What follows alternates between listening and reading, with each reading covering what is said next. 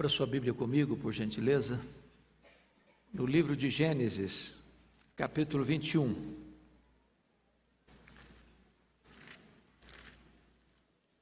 Faremos a leitura dos versos 8 ao verso 21.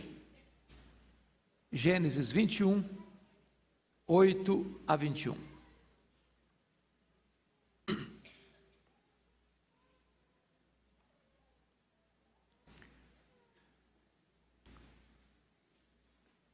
Assim está escrito: Isaac cresceu e foi desmamado. Nesse dia em que o menino foi desmamado, deu a Abraão um grande banquete. Vendo Sara que o filho de Agar, a egípcia, o qual ela dera à luz a Abraão, caçoava de Isaac, disse a Abraão: Rejeita essa escrava e seu filho porque o filho dessa escrava não será herdeiro com Isaac, meu filho. Pareceu isso muito penoso aos olhos de Abraão por causa de seu filho. Disse, porém, Deus a Abraão: Não te pareça isso mal por causa do moço e por causa da tua serva. Atende a Sara em tudo o que ela te disser, porque por Isaac será chamada a tua descendência mas também do filho da tua serva farei uma grande nação, por ser ele teu descendente. Levantou-se, pois, Abraão de madrugada, tomou o pão e um odre de água, pô-los às costas de Agar, deu-lhe o menino e a despediu. Ela saiu andando errante pelo deserto de Berseba. Tendo-se acabado a água do odre, Colocou ela o menino debaixo de um dos arbustos e, afastando-se, foi sentar-se de frente, à distância de um tiro de arco, porque dizia: Assim não verei morrer o menino. E sentando-se em frente dele, levantou a voz e chorou. Deus, porém, ouviu a voz do menino, e o anjo de Deus chamou do céu a Agar e lhe disse: Que tens, Agar? Não temas, porque Deus ouviu a voz do menino, daí onde está. Ergue-te, levanta o rapaz, segura-o pela mão, porque eu farei dele um grande povo. Abrindo-lhe Deus os olhos, viu ela um poço de água. E indo a ele, encheu de água o odre e deu de beber ao rapaz. Deus estava com o rapaz que cresceu, habitou no deserto e se tornou flecheiro. Habitou no deserto de Parã. E sua mãe o casou com uma mulher da terra do Egito. Amém. Eu quero pensar com vocês hoje sobre o tema como transformar a crise da família em triunfo. E quero começar com uma chamada de Abraão, que vivia na terra de Ur dos Caldeus, um território idólatra, e Deus chama este homem para sair do meio da sua parentela e para ir para uma terra que Deus lhe mostraria, para fazer uma grande jornada pela fé. Abraão significa grande pai, e Deus prometeu a ele dar-lhe uma numerosa descendência e por meio dele abençoar todas as famílias da terra. Mas tinha um problema: sua mulher era estéril. E ele saiu em obediência à palavra de Deus aos 75 anos de idade. Já tinham decorrido os 11 anos. E ele não tinha filhos. E parecia que a promessa estava adormecida. Então Sara teve uma ideia. Abraão, Deus está demorando demais. Eu acho que ele não vai cumprir a promessa conforme nós estávamos esperando. Então, pega minha serva Agar, coabita com ela, e nós teremos filhos, não de nós dois, mas você terá filhos com ela, e eu vou considerar isso como uma vitória de Deus, cumprimento da promessa de Deus. Diz a Bíblia que Abraão concordou com Sara e coabitou com a sua serva. E ela concebeu. E no momento que ela concebeu, ela passa a desprezar a sua senhora Sara. E Sara vai reclamar isso com Abraão. E Abraão diz: Olha, está nas suas mãos, faça o que você entender que é melhor. E diz a Bíblia que Sara humilhou Agar. Eu não sei até que ponto foi essa humilhação, mas foi uma humilhação suficiente para Agar sair de casa grávida e ir para o deserto. Quem sabe sem rumo na vida. Quando então um anjo do Senhor aparece para ela e diz: Volta, volta a sua senhora, humilha-se diante dela. E ela voltou. E o anjo disse: Você vai chamar esse menino de Ismael. E esse menino vai ser grande. E esse menino vai ser pai de nações também. E ela volta, se humilha diante de Sara. O menino nasce. E agora o menino já está com 13 anos. Quando também, diz a Bíblia, que Deus volta para Abraão e diz: Olha, eu vou cumprir minha promessa. Abraão não acredita mais, ele já está velho demais, seu corpo já está amortecido. A Sara já não tem mais regras e além do mais é estéreo. Aí Deus, eu vou cumprir minha promessa. E então diz a Bíblia, quando Abraão tem 100 anos, Sara tem 90 anos, nasce o filho da promessa, nasce Isaac. Eu imagino a festa, porque aquele que devia ser vovô agora é pai. Parece que ele está curtindo as duas coisas juntas. E diz a Bíblia que a Sara ainda amamenta o menino, e amamenta, é, penso eu, que não só alguns meses. E quando ela desmama o menino, e o menino era capaz de ser caçoado, de ser alvo de chacota e entender isso? Diz a Bíblia que o Abraão deu um banquete. Eu nunca vi nenhum pai hoje dar um banquete porque o filho desmamou. Você já viu? Eu nunca vi. Esse é o negócio de ter filho velho demais, né? O certo é que nessa festa, nesse grande banquete, diz a Bíblia que Sara flagra o Ismael, que tem 14 anos, ou mais de 14 anos, diria eu, porque eh, eh, ele, Abraão tinha 86 anos quando uh, o menino nasce, agora o Isaac nasce quando ele tem 100, portanto 14 anos, mais o tempo em que o Isaac mamou e foi desmamado. Eu quero dizer que o menino devia ter por volta de 15, 16 anos no mínimo. Agora imagine o que é um adolescente caçoar de uma criança. E quando Sara flagra o Isaac caçoando de o, Ismael caçoando de Isaac, ela fica empanturrada, empanturrada de raiva. E ela toma uma atitude severa, grave, que já tinha feito lá atrás, há mais de 14 anos, e chega para Abraão e diz: rejeita essa escrava. Porque o filho dessa escrava não será herdeiro com Isaac, meu filho.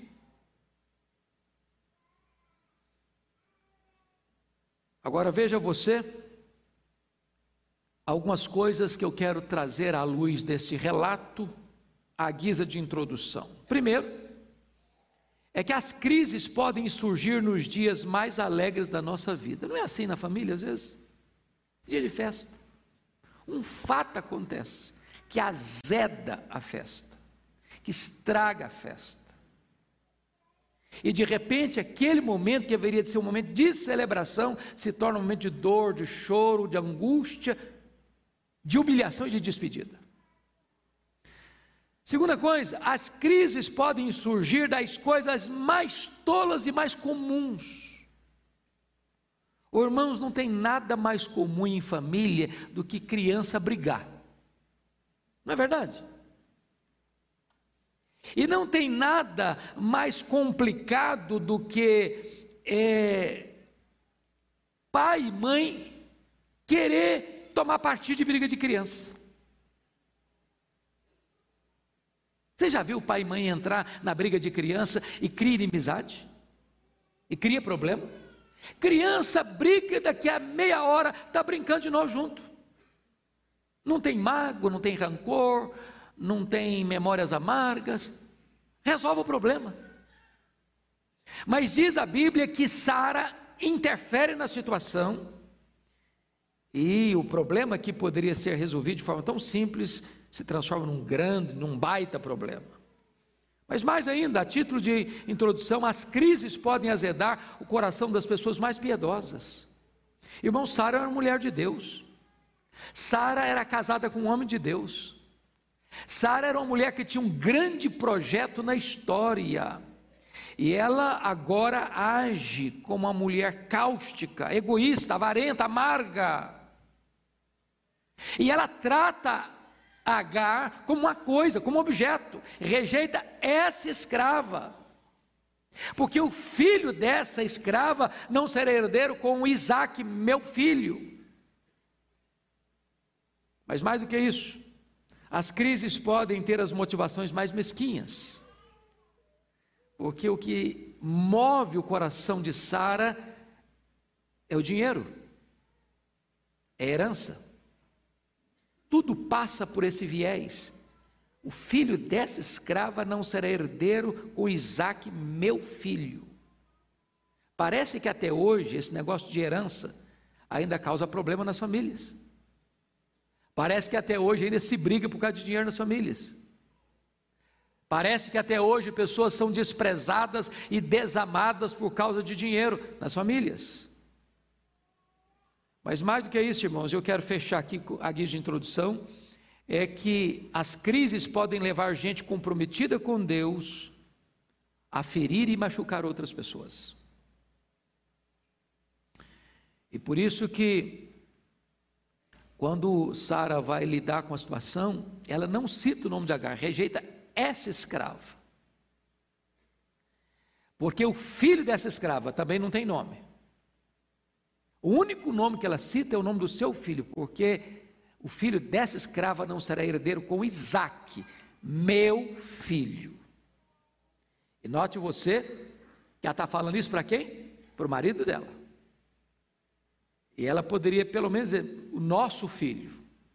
Já perceberam isso? Como às vezes os casais, na hora que a coisa pega, é o meu filho. Se está fazendo coisa boa, é meu filho. Se está fazendo uma arte, é seu filho está fazendo arte. Pois bem, eu gostaria que de olhar agora para essa passagem e entender o que fazer quando essas crises atingem a família, a nossa família. Então vamos olhar para o texto e vamos encontrar aqui algumas lições. Primeiro, creia que as falhas humanas e as maiores e as mais graves não podem frustrar os propósitos soberanos de Deus. Veja comigo os versos 12 e 13, por favor. Você pode ler comigo? Vamos lá? Disse, porém, Deus a Abraão: Não te pareça isso mal, por causa do moço, por causa da tua serva. Atende a Sara em tudo o que ela te disser, porque Isaac será, por Isaac será chamada a tua descendência mas também o filho da serva farei uma grande nação, por ser ele o teu descendente. Irmãos amados, é, o que Deus está falando para Abraão é o seguinte: ó Abraão, atende a Sara. Não é que Deus está avalizando a atitude da Sara. Não é que Deus está dizendo, olha, Sara está certa. Maltrata mesmo, humilha mesmo, joga fora mesmo, descarta mesmo. O que Deus está dizendo é que apesar da gente errar na família, apesar da gente nutrir sentimentos às vezes nada bonitos no coração e expressar isso com palavras ácidas, apesar de todos os dramas e crises que a nossa família porventura venha enfrentar, o plano de Deus, o projeto de Deus não pode ser frustrado. Deus é soberano. Se o plano de Sara era empurrar aquela mãe, aquele filho para o deserto da morte, Deus está dizendo: não, não é a vontade da Sara que vai prevalecer, é o meu propósito que vai prevalecer.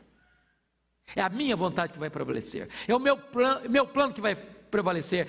Toda essa história ainda está nas minhas mãos. E então, Abraão, descansa o seu coração. Eu estou dizendo isso a você porque às vezes a gente passa momentos na família, irmãos, difíceis. Difíceis. Pensa comigo a história de um José sendo vendido pelos seus irmãos. A dor, desprezo, sentir-se um objeto descartável, mercadoria barata. Mas Deus, que trabalha nas circunstâncias que nós não vemos, que enxerga na curva, que enxerga no escuro, que tem o futuro nas suas mãos no eterno agora, está dizendo: acalma o seu coração, o meu plano não pode ser frustrado. A dor que você está sentindo hoje, amanhã pode ser motivo de regozijo, de celebração e de expressiva vitória. Segundo ponto que eu quero chamar sua atenção. Creia que o seu limite extremo pode ser a oportunidade de Deus agir. Preste bem atenção nisso. Eu gostaria que você notasse profundamente essa lição, esse segundo ponto aqui. O seu limite extremo pode ser a oportunidade de Deus agir. Uh, o que, que acontece com Agar? Ela sai, diz a Bíblia, errante pelo deserto. O que, que ela tem? Uma sacola de pão e um odre de água. Mas isso é uma provisão muito pequena para uma longa jornada. Mas uma longa jornada pelo deserto. No deserto não tem estrada, no deserto não tem caminho. E ela vai andando errante pelo deserto. Os pés estão feridos, o sol inclemente e causticante, o pão acaba, a última gota do odre d'água seca, a garganta seca, o desespero chega. Se olha para o horizonte, só vê areia ou pedra. E você que percebe que esse deserto, perceba, são montanhas altaneiras, vales profundos, areias grossas e pedras. Não há a mínima chance de alguém sobreviver ali sem água. E diz a Bíblia que de repente o menino já não tem mais forças para caminhar. E não estou falando de um adolescente de mais de 14 anos. O que, é que a mãe faz? Encontra um arbusto e bota o menino ali, como se fosse o CTI, como se fosse o momento final da vida dele, sem qualquer perspectiva, e ela se afasta e olha para ele e chora. É um momento de desespero, é o fim da linha, é o fundo do poço. É uma situação que você diz: não tem mais jeito, não tem mais solução para mim. E exatamente nesse cenário crítico, nesse cenário desesperador, nesse cenário de não ter mais qualquer saída humana, que diz a Bíblia que Deus ouviu a voz do menino. É nesse cenário que Deus, lá dos céus, vê as lágrimas de Agar. É lá do céu que sai uma solução sobrenatural para trazer resposta a alguém que diz: acabou, não tem mais chance, não tem mais jeito, não tem mais esperança para a minha vida, para a minha família. Muitas vezes você bota um ponto final e Deus diz: bota apenas uma vírgula, a sua história vai continuar. Eu ainda estou escrevendo a sua história. Hoje você está desesperado, hoje você não tem perspectiva, hoje parece que é o fundo do poço, hoje parece que você chegou no final das suas possibilidades e Deus ainda vai construir uma belíssima história a partir daí, porque Ele é o Deus que intervém nas nossas crises e reverte os dramas da nossa vida em triunfo. Terceiro ponto que eu chamo a sua atenção. Creia que, mesmo que você seja desprezado na terra, você continua sendo amado no céu. Note comigo, por favor, o versículo 10. Você pode ler o verso 10 comigo? Vamos juntos? Disse Sara a Abraão: Rejeita essa escrava e seu filho, porque o filho dessa escrava não será herdeiro com Isaac meu filho. Agora vamos ler o verso 17 juntos? Deus, porém, ouviu a voz do menino, e o anjo de Deus chamou do céu a Agar e lhe disse: Que tens, Agar? Não temas, porque Deus ouviu a voz do menino, daí onde está. Então vamos entender algumas coisas aqui. Primeiro, Agar foi descartada como um objeto imprestável. A ordem de Sara era: rejeita. Ô irmãos, a rejeição dói muito, não? em qualquer nível da vida. Já foi rejeitado alguma vez? Já sentiu essa dor? Se sentiu descartável? Você valeu algum dia na vida, hoje você não vale mais. Você era importante algum dia, hoje você não é mais. Note você isso. Agar enfia dentro de si esse sentimento de lixo, de montura existencial. Ela começa a partir daí o registro descartável diante da vida. É o abraço que não pode ser mais dado. É o telefone que é desligado na sua cara. É a porta que bate na sua cara e você não pode entrar. Mas em segundo lugar, veja comigo, ela foi tratada como um sujeito indefinido da história. Rejeita essa escrava. É um ser indefinido, ela não tem nome. Ela é um ser qualquer, ela não tem valor. Para Sara não tem valor. Ela é uma essa. É um ser indefinido da história. Na verdade, Sara aqui está dizendo o seguinte: eu me importo é com Isaac, meu filho, que os outros se danem, que passem fome, que morram de sede. Notem vocês que Sara oculta propositadamente o nome de Agar. O nome de alguém é a sua, é a sua vida, é a sua identidade, é a sua pessoa. Quando você não cita o nome da pessoa, você está dizendo: eu desprezo você, você não tem valor para mim, você é uma coisa qualquer. É isso que Sara está fazendo. Terceiro lugar, ela se sente sem direito, sem vez e sem voz. O texto está dizendo: rejeita essa escrava. É escrava. E naquela época, ah, e aliás, nota de rodapé, saiu um livro agora que vocês não podem deixar de ler, de Laurentino Gomes, Escravidão, primeiro volume. Leiam esse livro, você não poderá entender a história do Brasil, a história da nossa civilização, sem ler essa obra. E eu ganhei um irmão muito querido aqui, porque eu procurei nas livrarias, não achei, e ele me presenteou. Obra magnífica. Escravo é alguém que não é dono de si mesmo, é propriedade do outro que você faz o que você quer, você não tem que dar satisfação para ninguém. E Sara está fazendo isso com Agar, rejeita essa escrava. Agora veja você que se ela recebe na terra essa, esse tratamento de desprezo, de rejeição, de desvalor, olha o que, que Deus faz no verso 17. Confira aí comigo. Deus afasta dela o sentimento de desprezo e de rejeição. Olha o verso 17. Deus, porém, ouviu a voz do menino e o anjo Deus chamou do céu a Agar e lhe disse: Sara não falou o nome dela, mas Deus falou. Na terra o nome dela foi ocultado, no céu o nome dela foi lembrado.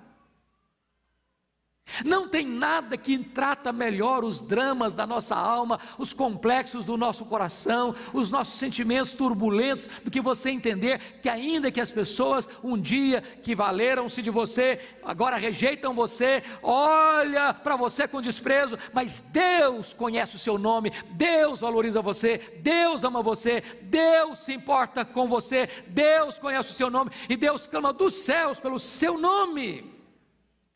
Existe um alguém que sabe que você não, é uma pessoa e não um ninguém, que dá valor a você.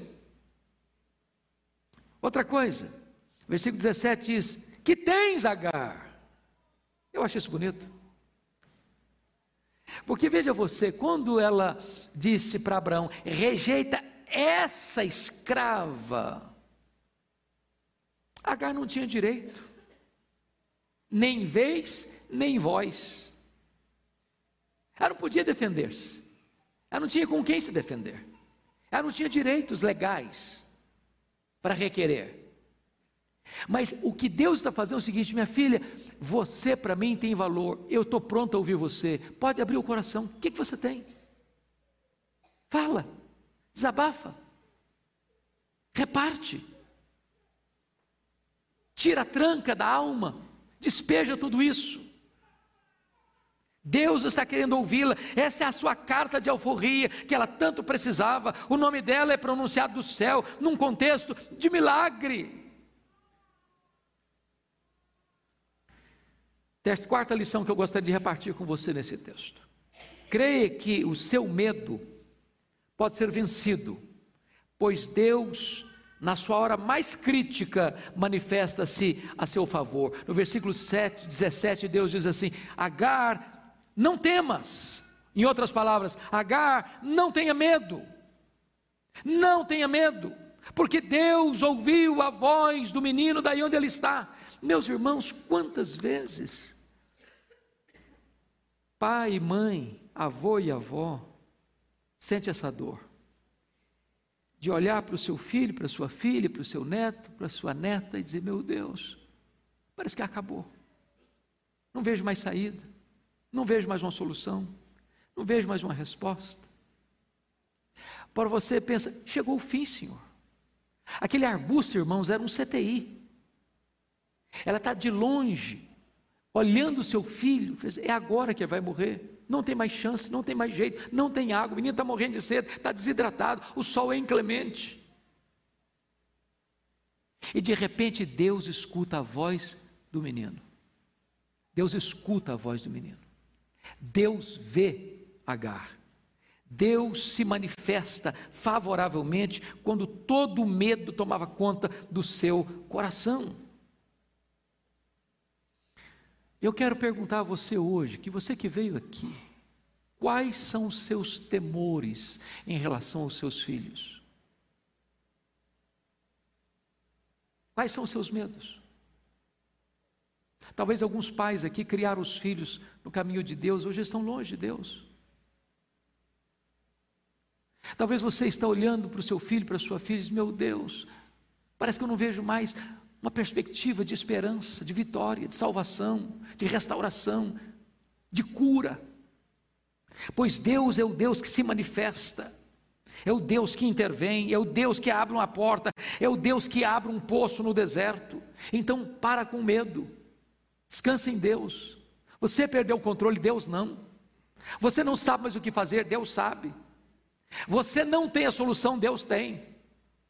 Você acha que os seus recursos chegarão ao fim, pois quando chegaram mesmo ao fim, Deus é poderoso para abrir uma solução nova no seu deserto, na sua dor, na sua angústia. Mas mais do que isso, em quinto lugar, olha comigo, creia que, o, que é tempo de você investir na vida de seus filhos. Olha comigo o versículo 18, leia comigo, vamos lá.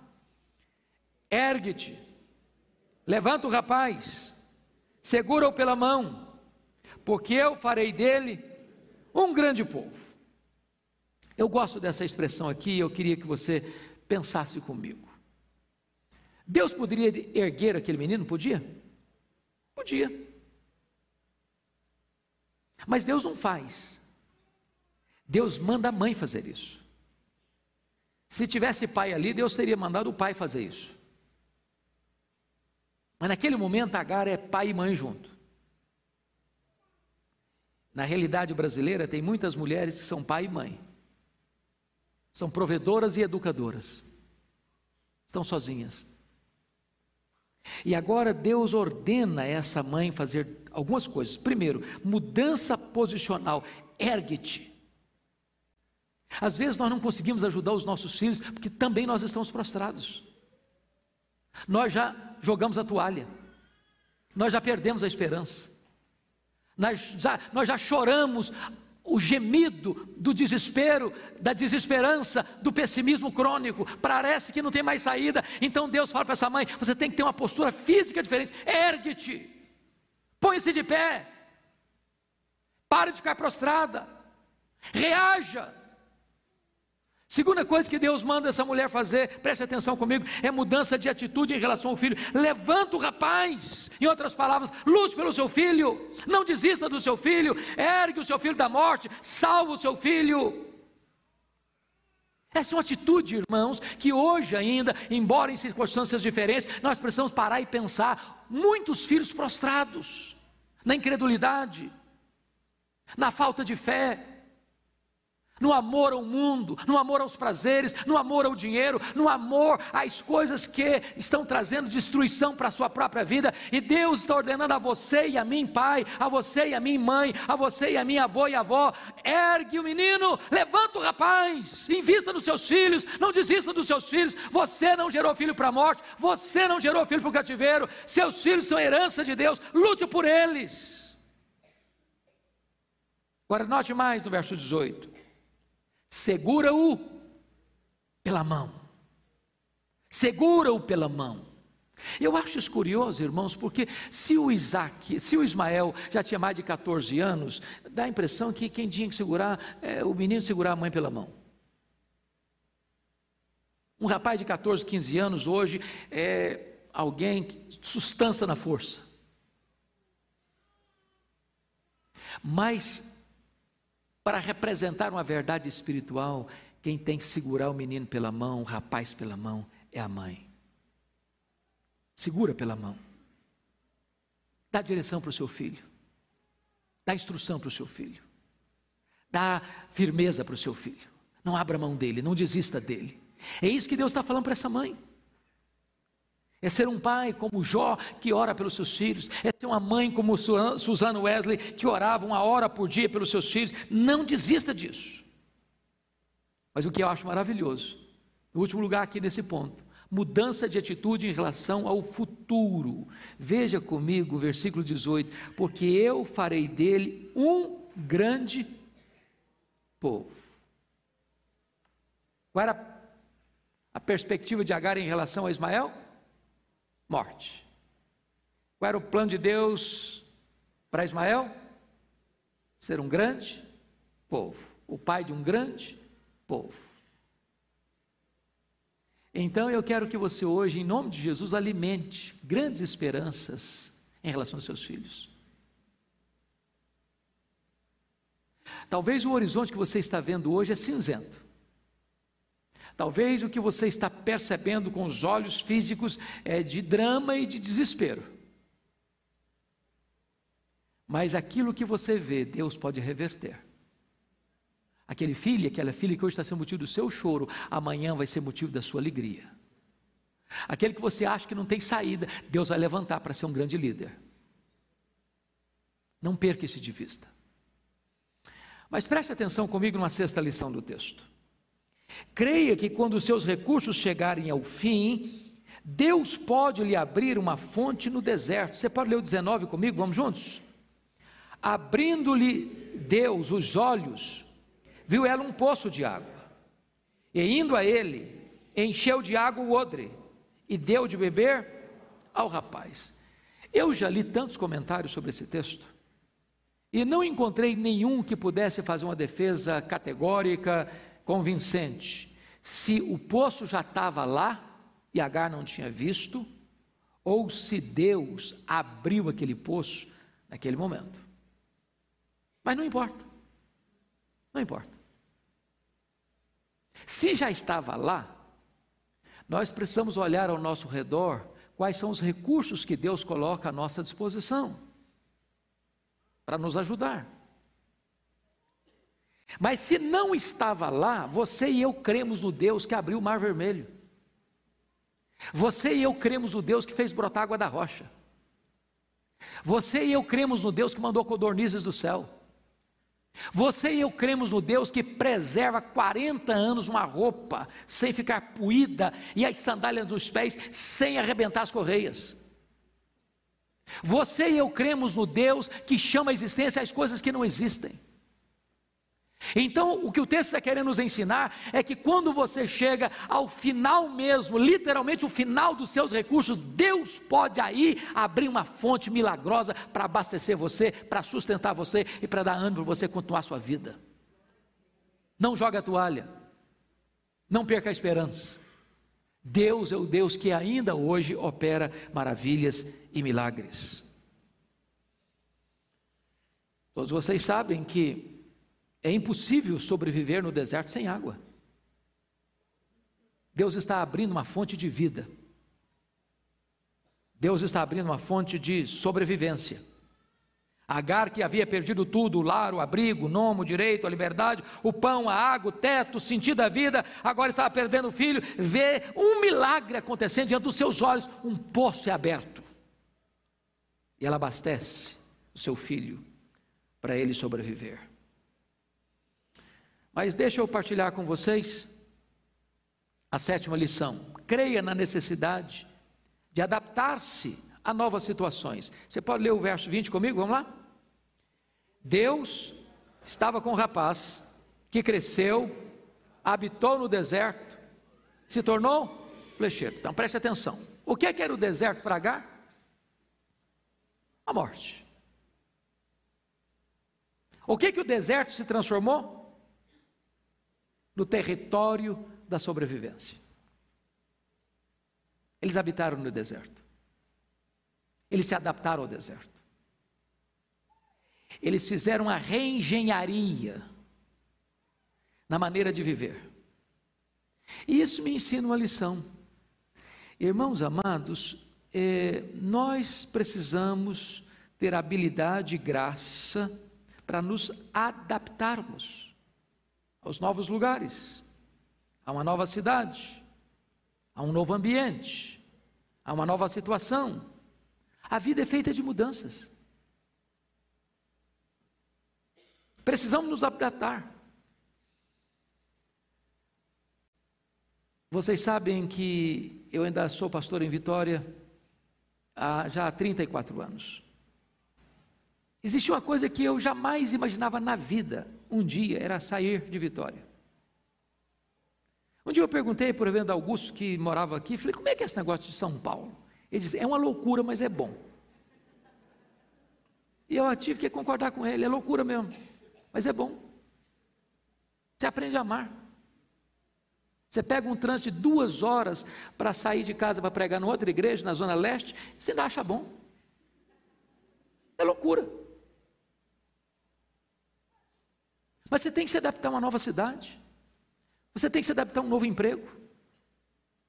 Você tem que se adaptar a uma nova realidade econômica. A vida é feita de adaptações. Nós precisamos ter coragem de mudar a perspectiva, às vezes, de métodos. Eu estava lendo, pastor Ivan, uma coisa linda da igreja Myeonsong, quando estive, nós estivemos lá em, há mais de 15 anos, já era uma igreja de 55 mil membros na época, e o pastor titular da igreja ah, disse que quando a liderança dele sabia que tinha alguma igreja, ou na Coreia ou fora dela, que estava crescendo, que as coisas estavam acontecendo, que Deus estava abençoando, que as coisas estavam indo de vento em popa, ele pegava a liderança dele e mandava lá, para saber o que está acontecendo aqui, como é que eu posso aprender? O que, que eu posso aprender para chegar lá e aplicar esses princípios? Isso é humildade. A verdade é a mesma, a teologia é a mesma, a doutrina é a mesma, mas nós temos que ter coragem de buscar novos métodos para alcançar melhores resultados. De repente, o deserto não é o lugar da sua morte, o deserto é o lugar da sua vitória, do seu triunfo, da sua sobrevivência, do seu crescimento, onde você vai ser uma bênção e vai influenciar tanta gente.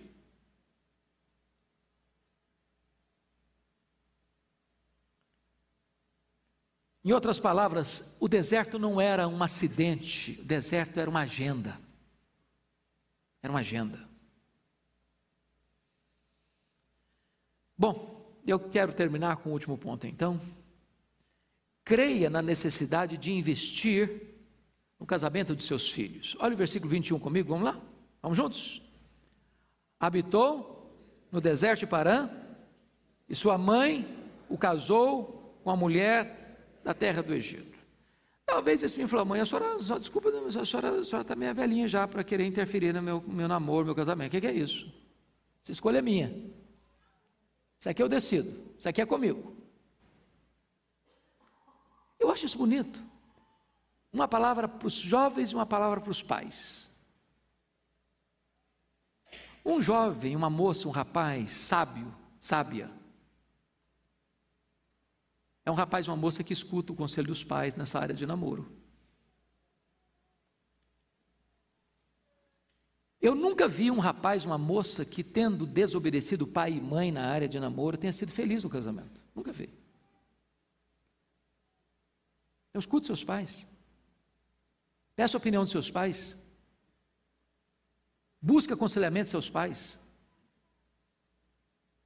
Mas deixa eu dar uma palavra para os pais agora. Nós, pais, não temos filhos perfeitos, nós não somos perfeitos. Criar filhos não é um negócio de matemática, que se você fizer 2 mais 2 dá 4. Você tem filhos homens e mulheres piedosos que tiveram filhos rebeldes, você tem pais rebeldes que tiveram filhos piedosos, então é complicado isso. Porém, Agar age diretamente na escolha de uma esposa para o seu filho. Em outras palavras, ela teve coragem de ser participante dessa decisão tão importante da vida do filho. Tem hora que pai e mãe precisa interferir no namoro dos filhos. Pense comigo nessa cena.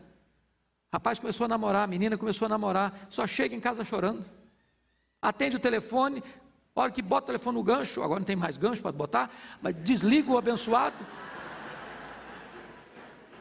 As lágrimas estão correndo. Ora, mas aí é hora de interferir também. Olha, esse negócio não vai dar certo, não. Namoro ruim um ensaio para um casamento trágico. Eu penso que esse texto mostra para nós que tem que existir essa parceria entre os jovens e os pais, para que o casamento seja uma benção. Pois bem, se Deus socorreu Agar, Ele pode socorrer você também. Eu não sei como é que você entrou aqui hoje, que lutas você enfrenta, na sua casa, no seu casamento, com seus filhos, com seu coração. Eu não sei quantas feridas você carrega. Talvez você tenha errado, você também é, humilhou as pessoas e você hoje está colhendo o que você plantou.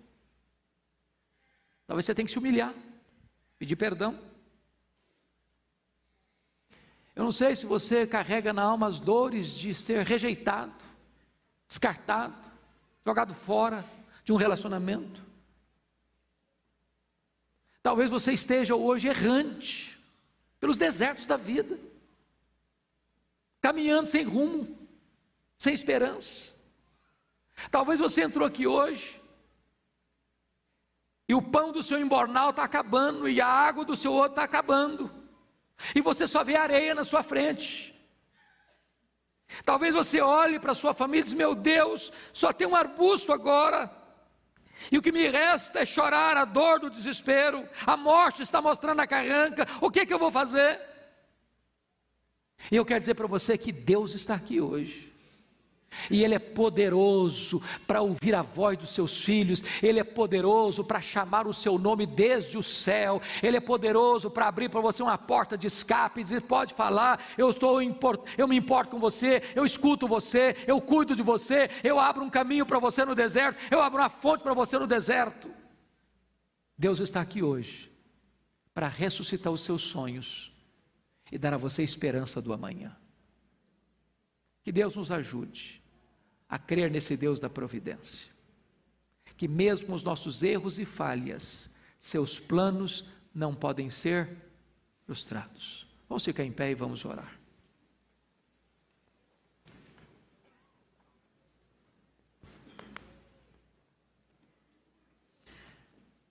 Ó oh Deus, nós queremos te render graças nesta hora, porque acabamos de ler a tua palavra e nela meditar.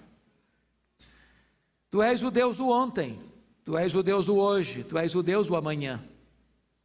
Tu és o Deus dos nossos pais, tu és o Deus da nossa vida, tu és o Deus dos nossos filhos. Tu és o Deus vivo de geração em geração, de eternidade a eternidade. Para ti não há coisas demasiadamente difíceis, nem mesmo impossíveis. Tu és o Deus Todo-Poderoso que está sentado no alto e sublime trono, e tu tens as rédeas da história em tuas mãos. Nós aqui, Deus, às vezes ficamos aflitos, desesperados até, só nos cabe o choro e o desespero. Mas tu tens o controle do universo e tu tens o controle dos detalhes da nossa vida. Então, Pai, nós te pedimos agora, acalma o nosso coração, aquieta a nossa alma Tira o medo, Senhor. E dá-nos a confiança de que a nossa vida é tua, que a nossa família é tua, que tu has de conduzir a nossa família para cumprir os teus planos e os teus propósitos. Que seja assim para a glória do teu nome, em nome de Jesus. Amém.